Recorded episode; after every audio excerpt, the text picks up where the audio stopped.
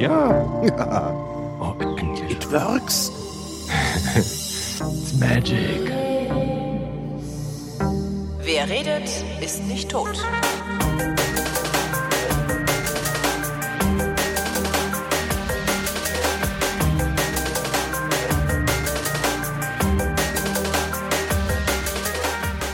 Ich rede mit Tobi Bayer, das heißt, hier ist der Realitätsabgleich und Tobi ist, äh, du bist bei einer Maßnahme, habe ich mir sagen lassen.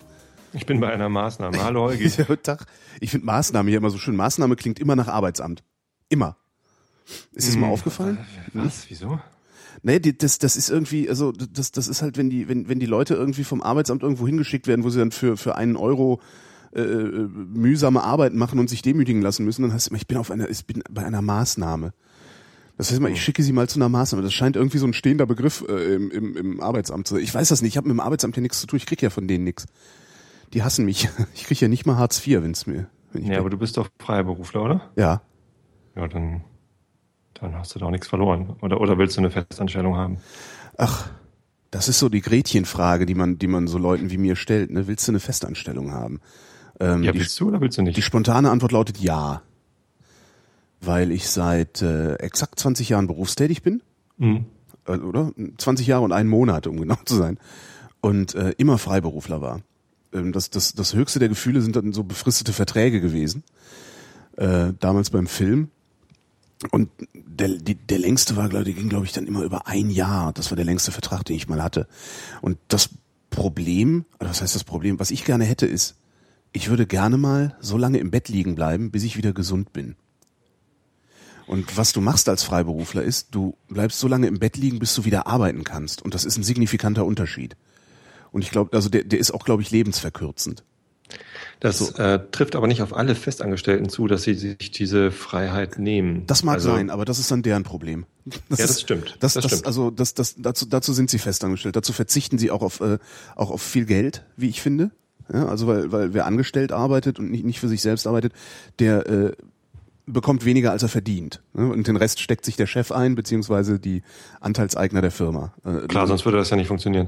Mhm. Aber ähm, es kommt immer darauf an, was für einen Job du machst. Ich habe das Gespräch zufällig gestern gerade mit meiner Frau gehabt. Ich weiß jetzt nicht, ob ihr das recht ist, dass ich das hier erzähle, aber äh, sie ist. kann, kann ja äh, anrufen kurz und äh, sagen. Ja, genau. Die hört bestimmt live nicht zu, weil sie ist gerade bei der Arbeit.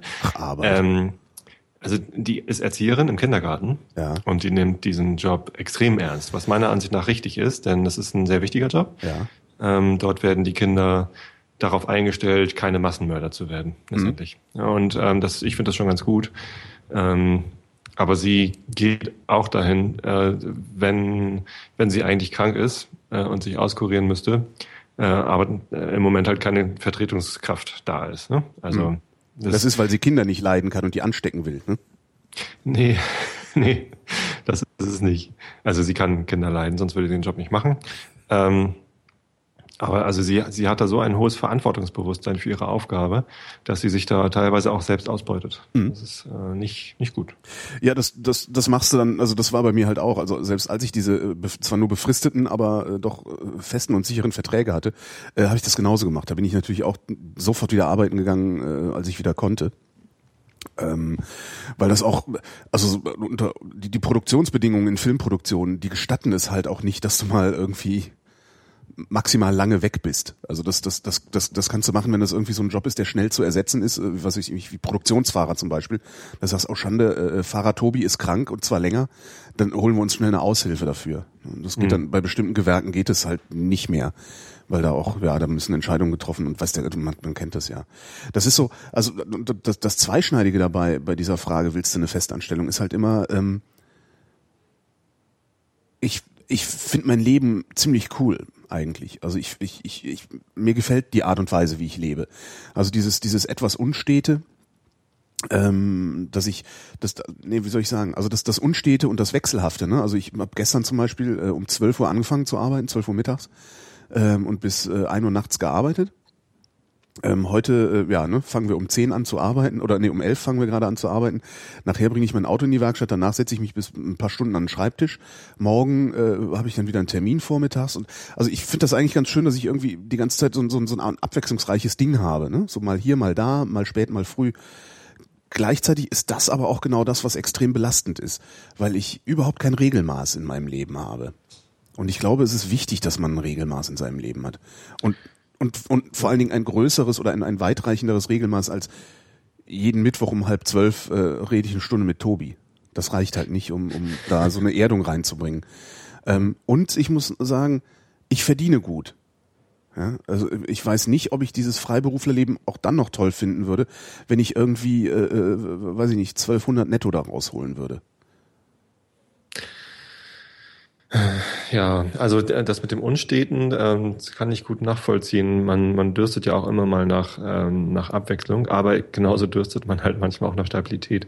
Gerade so was, ja. äh, was Gehalt angeht. Ich bin halt äh, Familienvater, äh, ich habe einen Haushalt zu bezahlen und eine Familie zu ernähren. Ähm, also nicht, dass meine Frau dazu nichts beiträgt, aber für den verantwortungsvollen naja, Job, ja den sie macht, kriegt sie eigentlich viel zu wenig Geld. Ja, aber die ist ja ständig krank, haben wir eben gelernt. Nee. Äh, Doch, das muss ich jetzt rumsprechen. Dann kommt dann, hören Sie mal, Frau Bayer, ich habe gehört, Sie sind ständig krank. Was ist denn mit Ihnen immer? Ja. Nee, die geht ja trotzdem hin, das ist ja, das Problem. Ja, ähm, äh, aber also bei mir in der Branche, jetzt die, die beiden Firmen, die ich jetzt so erlebt habe, ähm, also Comedia und Xing, die haben beide Vertrauensarbeitszeit. Das heißt, ähm, ich, äh, ich muss schon irgendwie regelmäßig da sein. Aber wenn ich dann mal irgendwie einen Tag äh, eine Stunde später komme oder eine Stunde früher gehe oder eine, eine Stunde später gehe oder eine Stunde früher komme, äh, fällt das niemandem so richtig auf eigentlich. Mhm. Also es sei denn, ich habe da gerade ein Meeting oder sonst wie was, da muss ich natürlich da sein. Aber in der Regel kann ich da ähm, ähm, ähm, ähm, ja, ja, relativ frei entscheiden, wann ich komme, wann ich gehe. So. Relativ, äh, aber 40 Stunden die Woche da sein musst du. Nö, auch nicht mal unbedingt. Nicht. Also der steht zwar im Arbeitsvertrag. Also es hält, es hält keiner nach. Hauptsache die Arbeit ist gemacht. Richtig. Okay. Genau. Also es, das ist das bisschen das Problem an Vertrauensarbeitszeit. Letztendlich führt Vertrauensarbeitszeit dazu, dass die Mitarbeiter mehr arbeiten als die 40 Stunden. Aha. weil sie irgendwie das Gefühl haben, oh, ich habe da ein bisschen zu viel Pause gemacht oder ich habe mich da gedanklich mit anderen Sachen beschäftigt und so und ähm, in meiner Erfahrung führt das dazu, dass die Leute eher mehr arbeiten als weniger. Es gibt ganz wenige, die die Vertrauensarbeitszeit so nutzen, dass sie sagen, hey, ich habe jetzt irgendwie noch Wert für die Firma geschaffen, ich gehe jetzt nach Hause, es ist frei. Ja, so. kenne ich. Geht mir, das, geht, geht mir ähnlich. Also ich habe ja, ja, ich habe ja auch den, den, den einen regelmäßigen Job, also beim, beim Videotext, wo ich ja zwei Tage die Woche fest, äh, also fest im Sinne von, da gehe ich immer hin und das, und das höchstwahrscheinlich auch in einem Jahr noch. Ähm, und da ist es ähnlich. Also ich habe da zwar eine, eine, eine feste Zeit, also so einen ganz normalen acht Stunden, ähm, hab aber, also ich, ich, ich habe, also das ist einmal ist es natürlich jobbedingt, also ich, ich bin nicht, äh, ich, ich, ich habe keinen Aktualitätsdruck oder sowas, sondern ich werde dafür bezahlt, dass die Maschine läuft. Äh, und wann ich die ans Laufen bringe, wenn sie mal stottert, ist eigentlich fast egal. Also das heißt, ich kann früh kommen oder spät kommen. Ähm, und alleine dadurch, dass die so brutal kulant mit meinen Arbeitszeiten sind. Also ich, ne, meine Kernarbeitszeit ist irgendwo, also meine Kernarbeitszeit ist im Grunde drei oder vier Stunden lang. Ja? Also zwischen zwölf mhm. und 16 Uhr sollte ich da sein. Ob ich um zwölf komme erst oder um 16 Uhr gehe schon und entsprechend früh gekommen bin natürlich, äh, das ist das ist eigentlich egal und das führt tatsächlich auch dazu, dass ich häufig länger da sitze und noch was mache und sogar in meiner Freizeit mich drum kümmere. Richtig. Äh, also das, das, ist, ist schon, ist schon ganz interessant. Aber ich finde das einen guten Deal. Also das witzigerweise finde ich das einen sehr guten Deal. Also ich, ich habe es lieber so, dass ich letztendlich mehr investiere, wie gesagt, auch in meiner Freizeit mich um Sachen kümmere, äh, um die ich mich eigentlich gar nicht zu kümmern hätte oder bräuchte. Und ich dafür aber auch so Sachen machen kann, wie sagen, so, Kinders, ich komme morgen erst um zwölf, weil ich nämlich heute Nacht bis eins gearbeitet habe und vor drei, halb vier nicht ins Bett komme. Finde ich super. Ja, genau. Also das ist die Freiheit, die man, die man bekommt. Ja. Und äh, ich meine, äh, die die Firmen, also ich kann jetzt vor allem von Comedia erzählen. Ähm, da, da habe ich äh, intensive Gespräche auch mit der Geschäftsleitung zu dem das Thema gehabt. Das war dein letzter Arbeitgeber, ne? Genau. Okay. Ähm, und mich auch intensiver mit der Vertrauensarbeitszeit beschäftigt, weil das halt neu für mich war. War mein erster Job nach der Uni. Ich war zwar an der Uni auch Angestellter, um meinen mein Doktortitel zu machen, vier Jahre dort gearbeitet, ähm, da war es ein bisschen anders. Da wurde schon erwartet, irgendwie da zu bestimmten Zeiten da zu sein. Andererseits ähm, konnte ich da auch re relativ freizügig dann äh, zu Hause arbeiten. Ich meine, Doktorarbeit äh, machen, äh, sch schreiben, äh, da, da muss man auch viel lesen. Ja, und das kann man vielleicht besser zu Hause als mhm. im Büro. Und auch sowas wie Diplomarbeiten korrigieren oder, oder Paper-Beurteilungen schreiben oder so. Das kann man halt besser, wenn man Ruhe hat. Ich meine nicht, dass es da besonders laut war, aber naja.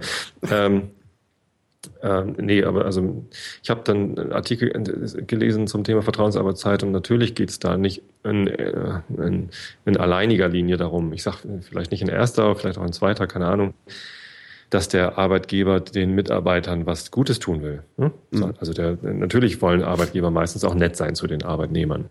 Das, das unterstelle ich einfach mal. Es gibt ganz wenig Arschloch-Arbeitgeber. Ja. Ähm, sondern die haben schon, die meisten Arbeitgeber haben ein Interesse daran, ähm, äh, ein gutes Verhältnis zu den Mitarbeitern zu haben, weil dann bleiben sie auch länger. Ja, die anderen machen dann Leiharbeit. ja. ja. Und ähm, Natürlich spielt da die Vertrauensarbeitszeit auch rein, aber ein, ein, ein, ein weiteres Ziel der Vertrauensarbeitszeit ist eben eine, eine Effizienzmaximierung der Mitarbeiter. Ne, jeder arbeitet, jeder arbeitet dann, wenn er am leistungsfähigsten ist. Also ja. mit mir ist zum Beispiel morgens um acht nichts anzufangen. Also egal, wie gut ich in so einem äh, früh schlafen gehen, früh aufstehen Rhythmus bin. Morgens, morgens kann man mit mir nichts anfangen. Also ich bin wesentlich leistungsfähiger, wenn ich äh, erstmal so in den Tag gleiten kann und dann vielleicht um zwölf anfange zu arbeiten. Also ich fange im Moment fange ich äh, in Potsdam an um zwölf zu arbeiten, damit ich äh, am späten Nachmittag ein bisschen Ruhe habe, weil ich so ein Projekt fertig knuppern muss. Ähm, und das ist eigentlich die ideale Arbeitszeit für mich. Also ich komme dann immer noch früh genug nach Hause. Äh, weiß ich nicht, ja, ich bin dann irgendwann vor acht, halb neun zu Hause und das reicht mir immer noch, weil ich sowieso immer lange wach bin. Also meine Nacht ist lang. Genau, also ähm, also die, die Arbeitszeitoptimierung äh, im Sinne von, man kann sich aus, äh, man kann zu der Zeit arbeiten, wo man am effektivsten ist. Mhm. Andererseits steigert es auch das Commitment der Mitarbeiter. Ne? Ja, also wenn klar. die Mitarbeiter das Gefühl haben, ja, ich kann selber entscheiden, wann und wie ich äh, hier arbeite, das äh, erhöht bei den meisten Mitarbeitern dann die äh, Bereitschaft, äh, dann auch Höchstleistung zu bringen. Ja, insgesamt ja. macht das insgesamt macht das äh, die Loyalität aus. Ne? Also das ist doch, ich arbeite doch viel lieber für meine Chefin beim Videotext, äh, wenn ich da so diese Freiheiten habe, das Ganze, also den Job in mein Leben zu integrieren und sie mich nicht zwingt, dass ich mein Leben in den Job integriere. Mhm. Ja, die, die, die, da werde ich doch immer folgen, wenn sie sagt, äh, wenn sie pfeift. Also das ja. ist doch äh, klar. Es gibt doch diesen neuen Begriff. Ja, früher sprach man von Work-Life-Balance. Ja. Dass man das Arbeitsleben und das Privatleben gegeneinander ausbalancieren muss. Mhm. Ähm, der neue Begriff lautet äh, Work-Life-Blend, dass man halt der, das, die Arbeit, das Arbeitsleben und das Privatleben miteinander verschmelzt und ähm, Arbeitsleben auch im Privaten äh, durchführt. Ja. äh, genauso wie man auch Privates im Arbeitsleben ähm, integrieren kann. Das, ich kenne das ja äh, gar nicht anders. Also ich hatte, ich hatte halt auch immer das Glück, dass ich ähm, die Arbeiten machen konnte, also die, die, die Erwerbsarbeit leisten konnte, die mir so viel Spaß gemacht hat, dass ich sie nicht als Arbeit angesehen habe. Also es war, es war nie mühsam hinzugehen. Also natürlich ist es mühsam, nach vier Stunden Schlaf morgens um acht aufzustehen, aber äh, es war nie so, dass ich mich äh, über, über einen längeren Zeitraum jeden Morgen gefragt hätte, warum mache ich das eigentlich? Also es ist ja immer so ein untrügliches Zeichen dafür, dass man, dass das, ne, und, und wenn die Antwort lautet, naja, damit ich die Miete bezahlen kann, dann machst du halt irgendwas falsch, höchstwahrscheinlich. Ne? Das geht mir auch so, ja. Und, äh, also ich, und, und auch, ich hatte, hatte bisher. Obwohl ich Festangestellter bin, habe ich das gleiche Empfinden. Also ich, ja, ich mache jetzt keinen Job, der irgendwie, ähm, den, den, den ich, äh, den ich sonst nicht machen würde. Also es sind Tätigkeiten, die mich auch privat interessieren würden. Mhm. Und ähm, deswegen passt das schon. Ja, und das ist, das, das, das habe ich, mein, mein gesamtes Arbeitsleben lang habe ich nie unterschieden zwischen ich gehe jetzt arbeiten und ich habe jetzt frei oder oder habe jetzt Privatleben, sondern das ist irgendwie, also in meiner Wahrnehmung ist das, das ist halt mein Leben. Davon habe ich auch nur eins. Und manchmal, also, also ein Teil dieses Lebens verbringe ich bräsig auf dem Sofa, ja?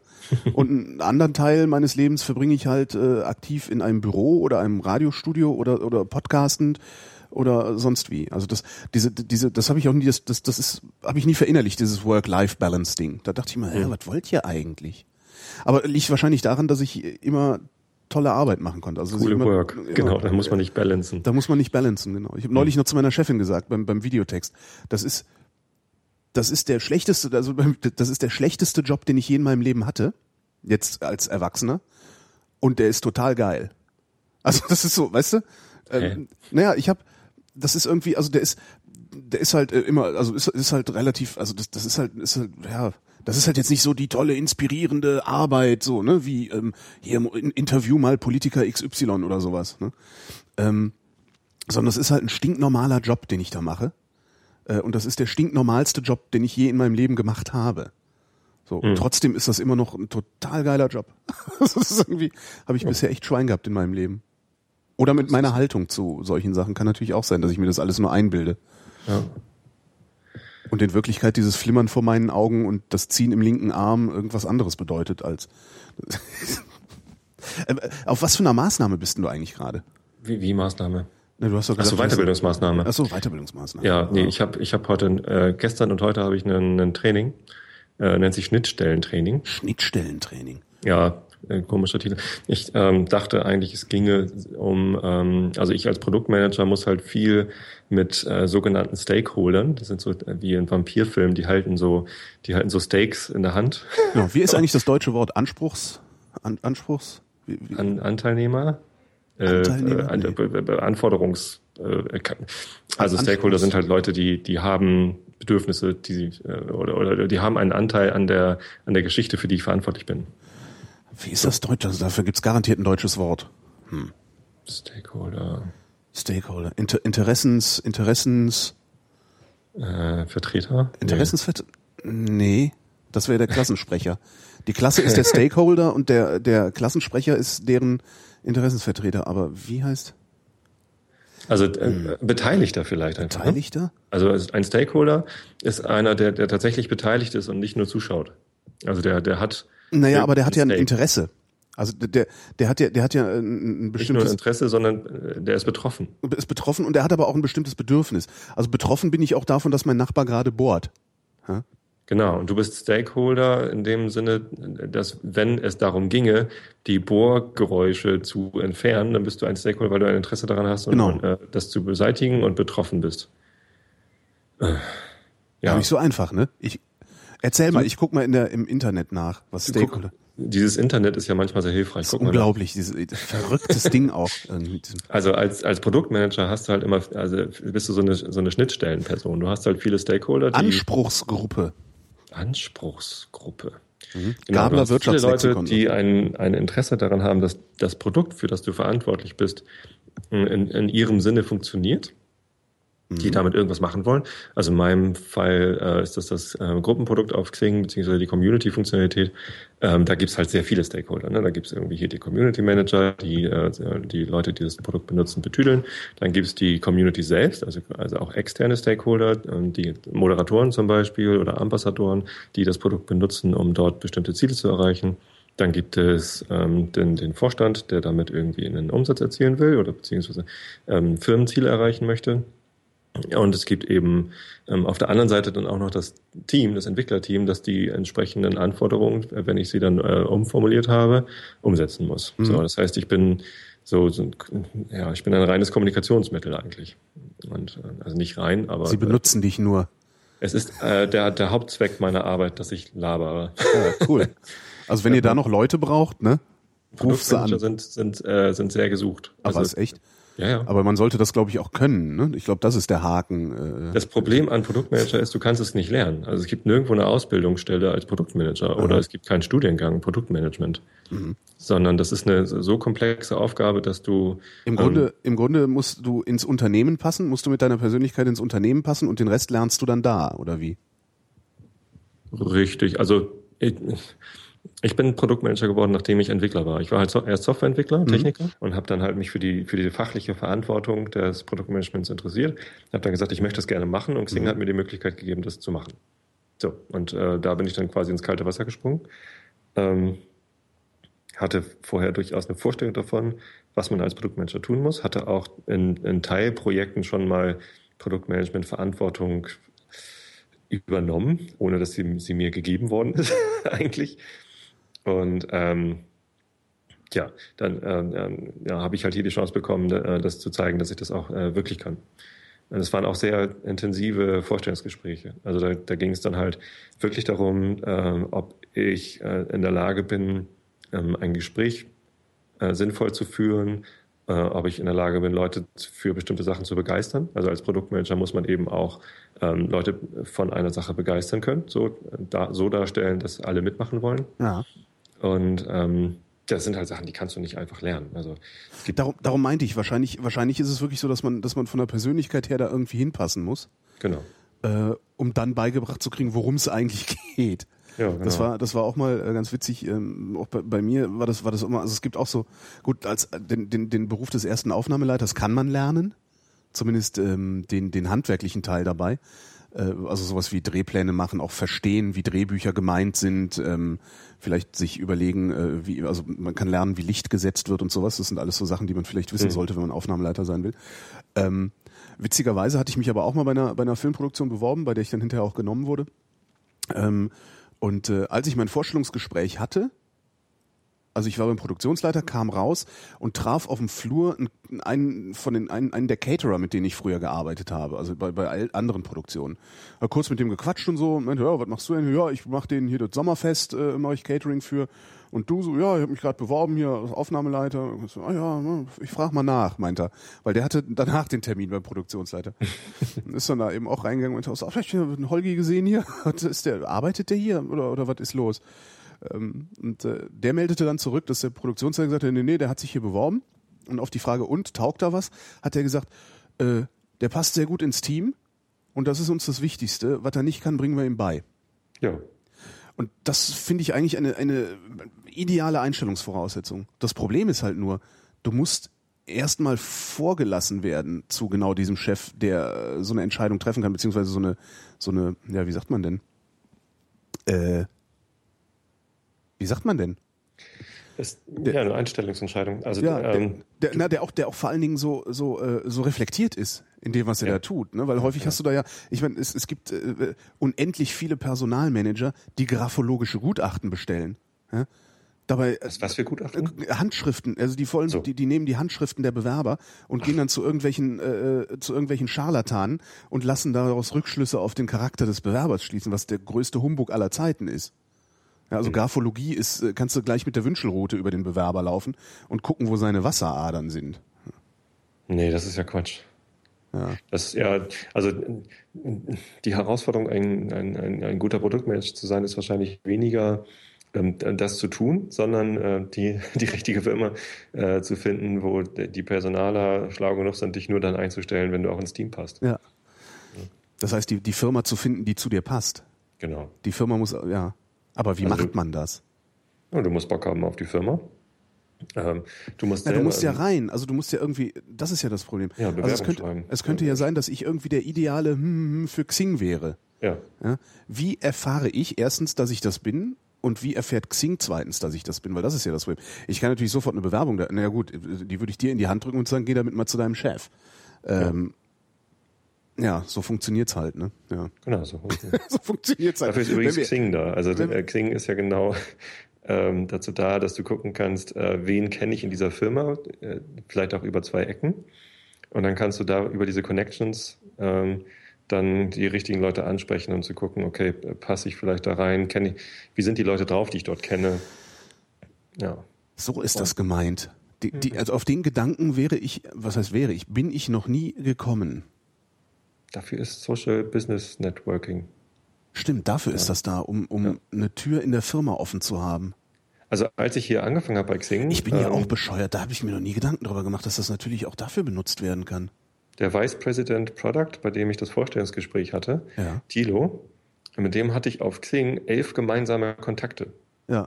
Und ähm, als wir uns dann zum Mittagessen getroffen haben, um die Bewerbung nochmal zu besprechen, ähm, haben wir halt über diese elf gemeinsamen Kontakte gesprochen. Ach, den kennst du auch. Ja, Mensch, der hat ja das und das gemacht. Oh, das war ja cool. Und hm, hm, hm. so, es ging also viel weniger um mich oder um ihn, sondern um wen kennen wir gemeinsam und wie stehen wir zu diesen Leuten. Dadurch ja. kann man ja auch relativ schnell herausfinden, äh, halten sehr wir das gut. Gleiche von diesen Leuten. Das ist ja wirklich sehr gut. Ja. Wobei ist halt ist halt schwer. Obwohl nee, ich bin was was diese ähm, also mal davon abgesehen, dass ich da ja so gut wie nie reingucke bei Xing. Ähm, äh, das ist auch kein Job. Ich suche auch keinen, erstens suche ich keinen Job, zweitens äh, hätte ich alle Kontaktanfragen beantwortet, die man mir so gestellt hat, hätte ich irgendwie, weiß ich nicht, 500 Kontakte, von denen ich 50 persönlich kennen würde und dann würde die ganze Nummer schon mal nicht mehr funktionieren. Ne? Ja, ich, also da habe ich so, auch meine Strategie geändert, ehrlich gesagt. Also, also ich habe hab tatsächlich ja. nur Leute in meinen Kontakten, die ich auch wirklich kenne. Ja, hatte ich auch mal. Habe ich jetzt geändert, seit ich bei Xing arbeite, habe ich das ein bisschen geöffnet. Mhm. Und ähm, mittlerweile äh, bestätige ich sogar Kontaktanfragen von Hörern. Also man muss ah, eigentlich auf Xing nur sagen, hi Tobi, ich höre deinen, deinen Podcast XY und äh, dann, dann bestätige ich den Kontakt. Aber dadurch erhöhst du natürlich das Rauschen ganz extrem, oder? Andererseits natürlich, wenn ja. du dann irgendwie tausend Kontakte da hast und ja. äh, äh also so, so wie bei mir, äh, an, angenommen, ich habe da tausend Kontakte und im Februar stellt sie, denkt die ARD sich, nee, wir wollen jetzt den nicht mehr im Radio hören, ähm, ist wahrscheinlich das Leichteste, dann genau da reinzuschreiben. Hilfe. Genau. so, will work for food oder sowas. Ne? Ja, ja. Stimmt. Hm. Ja, also, also es geht ja auch nicht nur darum bei Xing, es geht ja auch darum, was sich ähm, Antworten zu, zu bestimmten fachlichen Fragen zu bekommen oder irgendwie. Also da habe ich bisher immer nur so äh, die richtigen Seminare zu finden, keine Ahnung. Also da habe ich bisher immer nur ähm, so Anfragen gekriegt von wegen, ja, hier, äh, äh, schick mir doch mal ein Angebot, ich brauche hier so Sprachaufnahmen, bla. Und dann habe ich da reingeschrieben, was das kostet. äh, und dann nie wieder was von denen gehört. Äh, ja. Wo ich dann auch ja. denke, okay, du wolltest selber ein Angebot an irgendwen anders schreiben mhm. und äh, hast keine Ahnung gehabt, wie viel man dafür aufrufen kann. Mhm. Ja. ja, kann auch sein. Ja, es gibt auch äh, viele Situationen auf Xing, wo ich denke, wie kann denn das nur sein? Also so Kontaktanfragen. Wir sind beide in der Gruppe Facebook Marketing. Äh, lassen Sie uns doch verbinden, um, um gemeinsame Geschäfte zu führen. So, hey. Ist halt auch nur Nigeria-Scam, ne? Nee, danke. Genau. Ja. ja Aber also ich meine, das können wir halt nicht beeinflussen, was die Leute letztendlich mit der Plattform machen. Mhm. Aber wie gesagt, also für mich hat es schon ähm, einmal sehr gut funktioniert, da, darüber einen Job zu finden. Ja, für mich nicht. Ich habe darüber noch nie irgendwas gefunden. Aber ja. ich habe darüber auch noch nie irgendwas gesucht. Wahrscheinlich liegt's daran. Ja, ja, genau. Aber diese diese Idee, das das das muss ich also das finde ich ja echt, das ist ja total faszinierend eigentlich. Diese Idee, das Ding zu benutzen, um äh, eine Tür in ein Unternehmen geöffnet zu kriegen. Weil Oder letztendlich funktioniert's ja nur, also die, die nicht drin sind im Spiel, beschweren sich ja immer darüber, dass man ja, man das funktioniert ja nur mit Vitamin B alles. Ne? Genau. So, das ist halt so der der äh, der so Berufsanfänger ne? oder oder Studenten, die sich dann noch einbilden, dass äh, allein ein gutes Zeugnis, eine aussagekräftige Bewerbung dazu reicht, äh, einen guten Job zu kriegen, was natürlich völliger Quatsch ist. Ne? Ähm, es, es hilft schon mal. Es aber hilft, aber äh, das, das macht im Zweifelsfall noch nicht mal eine Tür auf, weil die gerade verstopft ist von den tausend anderen, die derselben Meinung waren. Ja, ja, ja. Und ähm, letztendlich guckst du ja dann doch, wenn du, wenn du Mitarbeiter, wenn sich irgendjemand bewirbt, äh, fragst du ja auch erstmal rum, kennt den jemand? Ne? Mhm. Äh, ja. Wobei, was müsste man, man müsste es mal ausprobieren. Man dreht das Ganze so ein bisschen um. Ne? Also nicht die, die Firma, wo du dich bewirbst, muss überhaupt erstmal prüfen, äh, wer den kennt, den Bewerber, ja. sondern du als Bewerber kannst erstmal gucken, äh, was ist denn das für eine Firma? Genau. So, ich, ich habe da eine lustige Stellenausschreibung gefunden oder was weiß ich. Äh, da, da wird mir was angetragen. Wen kenne ich denn da? Ja, genau. Oder über welche Ecken kenne ich denn da jemanden? Ja, so würde dann, ich das zum Beispiel machen. Ne? Ich würde halt gucken, ich würde sagen, so in, in was für einer Branche und für was für ein, was für, was für ein Zeug, also würde ich denn gerne arbeiten? Woran wäre ich gerne beteiligt? Ähm, und dann würde ich gucken, wie komme ich da rein? Ja. Hm. Ja, das ist cool. Muss ich, man müsste das eigentlich mal irgendwie so, so als wie nennt man das denn, investigative Recherche anonym oder pseudonym versuchen, ähm, da lang zu kommen und zu sagen, so, ich möchte jetzt gerne, keine Ahnung, Public Relations, so, also ich würde jetzt gerne PR für Otto Bock machen beispielsweise. Was witzigerweise so eine Firma ist, äh, bei der ich immer ganz fasziniert bin. Die machen so Prothesen. Otto Bock. Ein Prothesenbauer. Die, also, die bauen das coolste Zeug. Also, wenn du einen Appenarm hast, bauen die dir den coolsten Plasterarm da dran, den du je in deinem Leben gesehen hast. Also, okay. wenn irgendjemand Robocop baut, dann wird das Otto Bock sein. Also, okay. die machen richtig, also wirklich, ich, ich komme immer total ins Schwärmen, wenn ich, die machen ernsthaft cooles Prothesenzeugs. Ähm, und das wäre eigentlich mal was, was man ausprobieren müsste, zu sagen, okay, ich versuche jetzt einen Job bei Otto Bock zu kriegen ohne dass ich irgendwie Prothesenbauer oder sonst was bin, nur aufgrund meiner meines Vernetzungsgrades in einem solchen Social Network wie Xing oder LinkedIn ist ja auch mhm. Äh, dann dann die andere genau. Plattform. Das wäre wirklich mal spannend. Und es wäre vor allen Dingen was für äh, Nachwuchs, also journalistischen Nachwuchs, so wie damals Julia Friedrichs, die, ähm, weiß nicht, ob du das mal gelesen hast, die, die, die hat, wie, wie hieß das Buch von ihr? Die hat ähm, Gestatten Elite, genau, so heißt es. Die ist, die ist halt auch, die auch irgendwie Jungjournalistin hat sich gedacht, so ich, ich gucke jetzt mal, ich, ich gucke mir jetzt mal an, wie das hier bei diesen ganzen komischen ähm, Beratungsfirmen so geht, ne, so McKinsey und so. Mhm. Und hat sich dann auch da beworben, um zu gucken und ist dann da dummerweise so reingerutscht, dass sie hinterher alle Jobs angeboten haben. ja, und wenn du die dann ablehnst mit der Aussage, es war nur ein äh, Versuch, ja. äh, dann hast du halt gleich einen Eintrag dort in der Personalakte, äh, diese Person bitte nie wieder ernst nehmen. Das heißt, man sollte so einen Versuch nur machen, wenn man ähm, entweder hinterher tatsächlich äh, berühmter Journalist werden will ähm, und, und ein Buch darüber schreiben will und, äh, und auf der Schiene wirklich bleiben will. Aber wenn du tatsächlich im Hinterkopf hast, vielleicht will ich wirklich später irgendwann mal für die Stimmt. Arbeit in welcher Form auch immer, dann sollte man sich diesen ja. Bock nicht erlauben. Weil man sieht sich immer zweimal im Leben. Man sieht sich mindestens dreimal im Leben, Das kann natürlich auch sein, also ja. Das ist meine Erfahrung. Ich überlege gerade, ne? ich habe bisher immer nur so zweimal Dinger gehabt. Nee, also ich habe Leute schon mindestens dreimal. Aber wie ist das dann? Also beim, ne, beim ersten Mal ist ja so, beim ersten Mal gehen die dir auf den Sack. Beim zweiten Mal wollen sie was von dir, was sie dann nicht kriegen, weil sie beim ersten Mal auf den Sack gegangen sind. Das heißt das ja, man sieht sich immer zweimal im Leben. Äh, und beim dritten Mal, was passiert da? Da schafft man vielleicht mal was weg. Keine Ahnung. Ich dachte, du hättest da irgendwie jetzt tiefergehende Erfahrungen. Schade. Kann daran liegen, dass, ähm, weiß ich nicht. Also in Hamburg die, die Produktszene oder die Lean Startup Szene oder die, die, die, ähm, die Scrum Szene, die ist halt doch recht eng vernetzt so. Hm. Hm. Kann auch sein, dass ich deshalb das Gefühl habe. Ne? Oder ne, es gibt halt, ähm, also an der Uni Hamburg, wo ich studiert und gearbeitet und promoviert habe, ähm, da waren halt ziemlich viele fähige Leute, die dann dort auch irgendwie studiert oder promoviert haben und ähm, die findet man hier halt in Hamburg überall wieder. Also es ja. ist irgendwie nicht wie äh, äh, Uni Oldenburg, wo, wenn man dort studiert hat, bleibt man halt nicht für immer in Oldenburg, sondern man muss halt irgendwo hin, um dann auch Jobs zu kriegen. Also jetzt nicht, dass ich irgendwie Oldenburg schlecht machen will, aber so als Beispiel kleine Stadt, irgendwie kleine Uni, ähm, da, da musst du halt irgendwann weg. So in Hamburg, wenn du hier studiert hast, äh, dann, dann kannst du auch in Hamburg bleiben. Ja. Also, spricht überhaupt nichts dagegen. Ja, außer die Mieten und äh, so, ne? Ja, es, natürlich gibt es auch Gründe gegen Hamburg, äh, aber es gibt auch sehr, sehr viele Gründe für Hamburg. Ja, zum Beispiel die Mieten. So, Im Vergleich zu München. okay, schlechter Vergleich.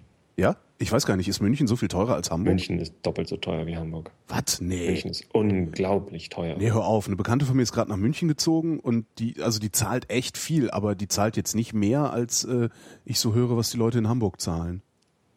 In Hamburg hat das Problem, dass es zu wenig Familienwohnungen gibt. Also so Vierzimmerwohnungen und so. Aha. Das ist eng. Es gibt viele Zweizimmerwohnungen oder kleine, kleine Geschichten, die man so als Student oder so nebenbei irgendwie machen kann. Ähm, aber wenn du, wenn du irgendwie vorhast, Kinder zu kriegen oder schon Kinder hast, dann hast du es echt schwer, in Hamburg was zu finden. Also mein Bruder ähm, wohnt mit seiner Familie in Wandsbek, Hinschenfelde, in einem, also das, das ist nicht der attraktivste Stadtteil, ähm, in, in einem Endreihenhaus und zahlt da irgendwie, keine Ahnung, also für, für, die, für die 100 Quadratmeter, die das dann da sind, oder was, äh, zahlt er halt, ähm, was weiß ich was, irgendwie so um, um 2000 Euro, denke ich mal, oder, oder anderthalb.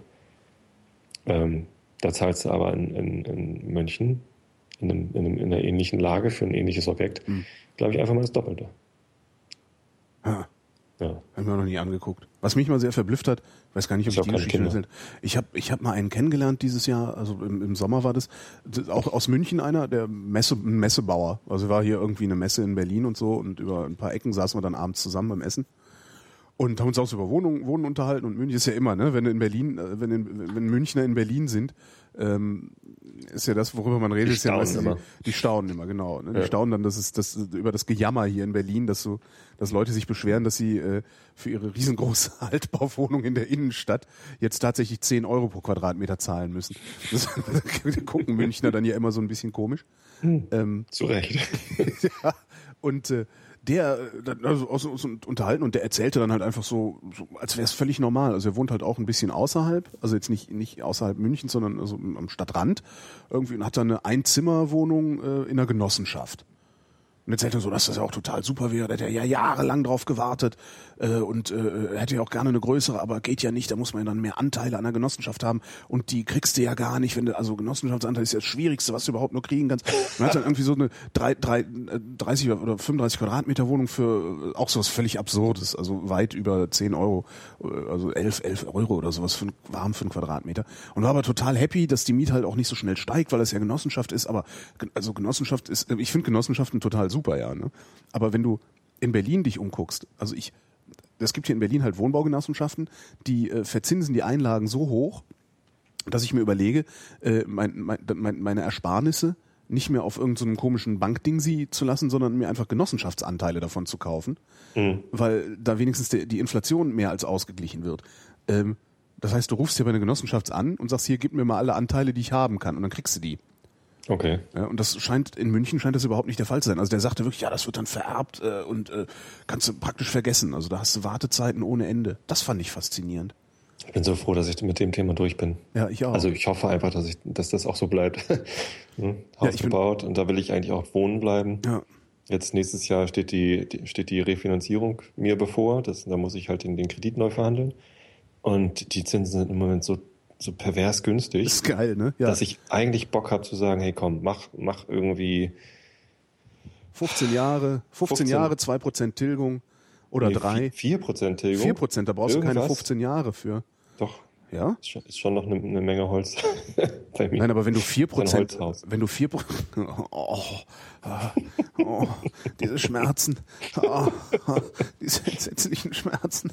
Ähm, aber wenn du wenn du 15 Jahre vier Prozent tilgst, äh, nee, andersrum, wenn du vier Prozent tilgst, bist du doch nicht, brauchst doch keine 15 Jahre, da bist du schneller durch, oder nicht? Ich habe da letztens mal so einen so einen äh, Zinsrechner ich, ähm, äh, aus, ausgetippert. Mhm.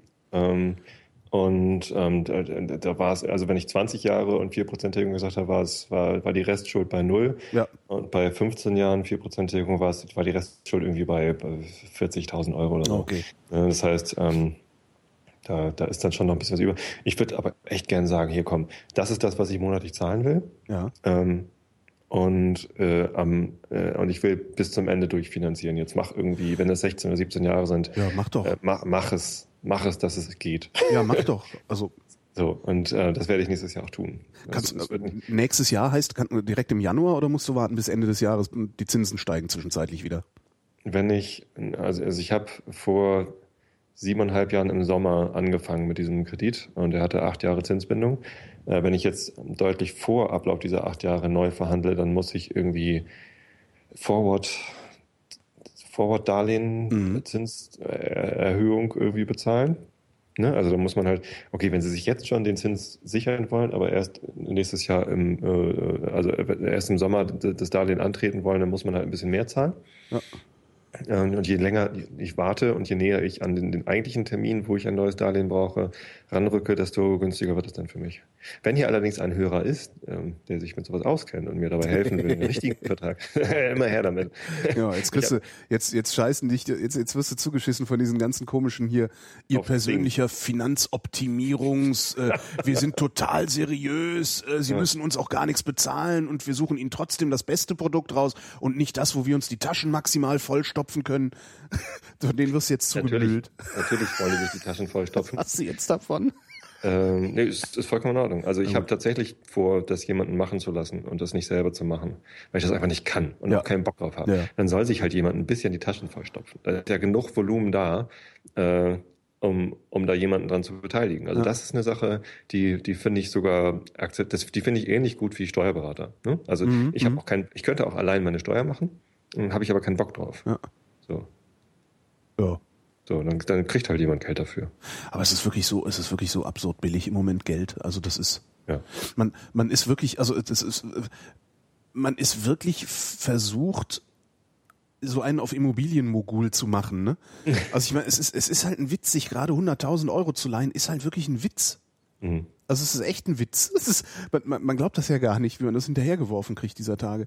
Das äh, Problem ist nur, dass die meisten Immobilien dadurch auch im Preis steigen. Ja, das ist, weil, weil die Leute, die Immobilien verkaufen, auch wissen, hey, das Geld ist billig. Ja, genau. Die Leute können mehr zahlen. Das ist das Problem, ja. Aber also es, es ist halt echt gefährlich. Also müsste man mal, wobei die deutschen Banken, die sind so schissig, die äh, werden schon nicht zu viel Geld rausgeben. Also sowas wie in den USA wird hier nicht passieren. Dass halt jemand, der es sich gar nicht leisten kann, trotzdem die 100.000 kriegt äh, und sich davon dann eine Immobilie kaufen kann. Ja. Das ist schon echt faszinierend. Ich kriege das halt auch immer nur so ein bisschen, ich bin da ja auch raus. Ich habe ja meine Wohnung hier und gut ist. Ähm, ich krieg das ja auch immer nur so ein bisschen mit so von Leuten, die dann frisch nach Berlin ziehen und sowas. Das scheint hier wirklich ein bisschen problematisch geworden zu sein. Eine Wohnung in einem dieser Innenbezirke. Natürlich am Stadtrand findest du immer was und auch zu, Mhm. zu super Preisen, super Wohnungen und so. Aber da wollen die Leute ja nicht hin. Die wollen ja nach Kreuzberg Mhm. oder so. Und da äh, stehen sie mittlerweile wirklich in 50er Schlangen und länger vor den Immer schön Ottensen. Häusern. Ottensen, Ottensen, Altona. ja, genau. Es ist hier halt auch Kreuzberg, Mitte, Friedrichshain, Prenzlauer Berg und jetzt neuerdings äh, Nordneukölln, da wollen sie jetzt auch alle hin. Okay. Wo ich dann auch mal denke, ja Leute, dann müsst, dann dürft ihr euch halt aber auch nicht wundern, dass ihr da in der 50er Schlange steht.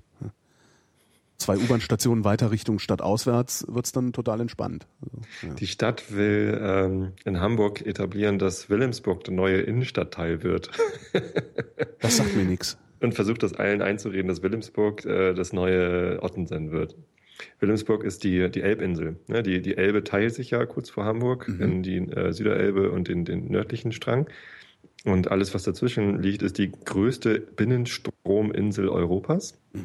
Und die heißt Wilhelmsburg. Ist ein Stadtteil, teilt sich auch nochmal auf in, in, in kleinere Stadtteile. Äh, da gibt's halt sowas wie Kirchdorf äh, Nord, Kirchdorf Süd, äh, Vettel und ne, das Aha. eigentliche Wilhelmsburg. Ähm, da findet nächstes Jahr, glaube ich, die Bundesgartenschau statt. Und dadurch äh, bauen die da gerade sich echt einen Ast. Also die machen unglaublich viel kaputt und machen es dann hübsch wieder äh, neu. Wobei hübsch auch. Äh, Und hoffen, dass das dann so eine neue Innenstadt wird, so wie der Potsdamer Platz in Berlin, den sie auch einfach mal dahin gekloppt haben vom Ja. Reißbrett äh, und äh, wo, weiß ich nicht, selbst heute finde ich, wenn man da so durchläuft, sieht's halt immer noch so aus wie in diesen äh, CAD-Animationen, wo Plastikbäume in der Ecke stehen und Ja, ja, irgendwie genau. animierte Menschen durchlaufen. Genauso sieht das da immer Ganz so schlimm aus. wird es, glaube ich, nicht in Wilhelmsburg werden.